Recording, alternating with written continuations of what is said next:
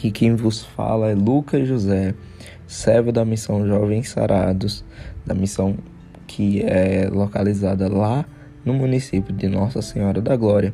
Estamos mais, começando mais uma vez o Momento Vocação e Vida e hoje é, nós iremos conversar um pouco sobre como não perder a amizade com Deus.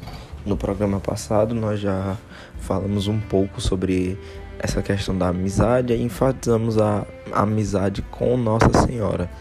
E hoje nós iremos falar um pouco de como não perder a amizade com Deus. Inicialmente, eu gostaria de já quebrar um, é, uma imagem que muitas das vezes a gente é, tem de Deus, de Nosso Senhor.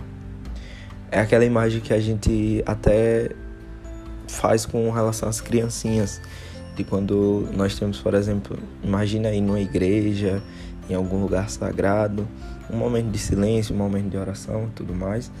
E aí temos umas crianças lá brincando e fazendo um pouco de barulho e aí os pais para repreendê-las, para fazer com que elas fiquem em silêncio, dizem a seguinte frase: "Eu sei que você já escutou, possa ser que você que está aí já tenha até pronunciado essa frase". De tipo, menino, menina, não faz isso. É, fique em silêncio. Se você não fizer isso, Deus vai lhe castigar. Deus vai ficar bravo com você e vai castigar você, porque aqui é para ficar quietinho, é para ficar em silêncio.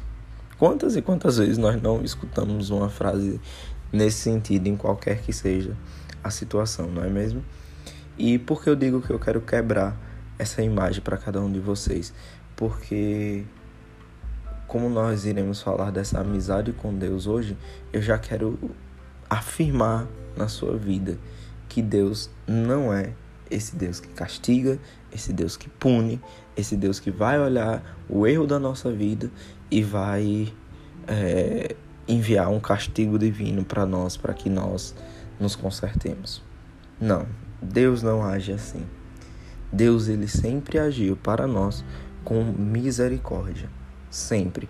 Muitas pessoas chegam até a falar que existe um Deus é, castigador, no, olhando a palavra, né, olhando a Bíblia, que existe esse Deus castigador e depois vir o Deus de misericórdia. Mas não, Deus sempre agiu com com misericórdia para cada um de nós. E quer ver uma prova disso que o mundo acaba sempre é, distorcendo? É a história de Caim e Abel. Caim e Abel são os dois filhos de Adão e Eva, logo após Adão e Eva serem expulsos do paraíso.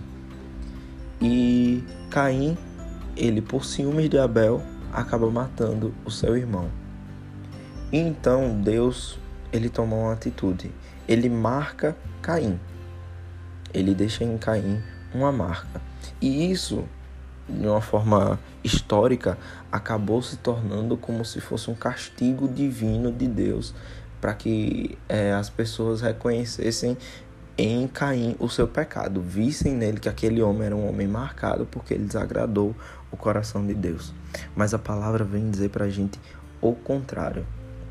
Deus marcou Caim para que os homens, ao vê-lo, vissem que aquele homem era protegido por Deus. E você pode estar assim, poxa, mas como assim?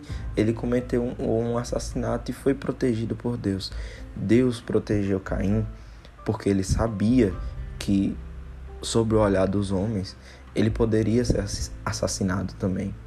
Ele poderia cair é, nas mãos dos homens e ser morto também pelo que ele fez com o seu irmão. E Deus não queria isso. Deus agiu com misericórdia para que os homens, ao verem ele, se afastassem e não quisessem que é, a morte de Caim. Por quê? Porque Deus queria que ele, em vida, se arrependesse do que ele tivesse feito e voltasse a ter uma relação de amizade com ele. Deus não queria a morte de Caim. Deus sempre quis a misericórdia. Deus sempre preferiu a misericórdia o arrependimento, o perdão. E é isso que fundamenta a nossa relação, a nossa amizade com o nosso Senhor. a misericórdia. Porque veja, nós não somos dignos de começar essa, essa relação com Ele, porque nós, infelizmente, somos pecadores, somos criaturas que pecam. Mas Ele nos ama tanto que Ele sempre vai nos dirigir, Ele sempre vai olhar para nós com um olhar de misericórdia, um olhar de um pai que espera o arrependimento do filho, não para julgá-lo, não para dizer eu avisei, não, mas para abraçar e para cuidar de cada um de nós. Por isso que nós temos que zelar tanto para não perder a amizade com Deus, para não morrer longe da amizade dele. E como é que nós fazemos isso? A nossa igreja, por graça, ela nos dá um caminho muito seguro, que são os santos sacramentos. O batismo, a confissão, a comunhão, o crisma, o matrimônio, a ordenação. São esses os caminhos que nós temos fundamentais para não perdermos essa amizade. Sempre que nós nos sentirmos longe da vontade de Deus, sempre que o pecado nos atormentar, a primeira coisa que nós devemos fazer é recorrer ao Santo Sacramento, principalmente o da confissão e o da comunhão. O da confissão, porque é lá que nós experimentamos a misericórdia profunda de Deus, que perdoa os nossos pecados e que nos traz de volta para a tua presença, para a tua graça e da comunhão, porque é nesse nesse sacramento em que Deus olha para nós, seres miseráveis, que sabe que somos fracos e nos dá o alimento que fortifica a nossa alma, que é o seu próprio filho Jesus Cristo, na hóstia consagrada que do pão se faz carne para alimentar a nossa alma. Então, se você aí, meu irmão, minha irmã, é, deseja fortificar a sua amizade com Deus, você primeiramente deve buscar os santos sacramentos. E segundo, nesse segundo ponto, eu quero trazer uma frase de Santo Agostinho: Você só é capaz de amar aquilo que você conhece. Então, o amor é fundamental em qualquer amizade que nós tenhamos. O conhecimento da outra pessoa. E você pode se perguntar: como é que eu vou conhecer a Deus? Fundamentalmente falando, através da palavra. A palavra, a Bíblia, é o próprio Deus. Então reserva um tempo, juntamente com os santos sacramentos. Busca, tira 30 minutos do seu dia para fazer uma leitura, uma meditação acerca da palavra. Busca métodos que santos da igreja nos ensinam, métodos que carismas nos ensinam de como buscar a Deus através da palavra, o estudo da palavra.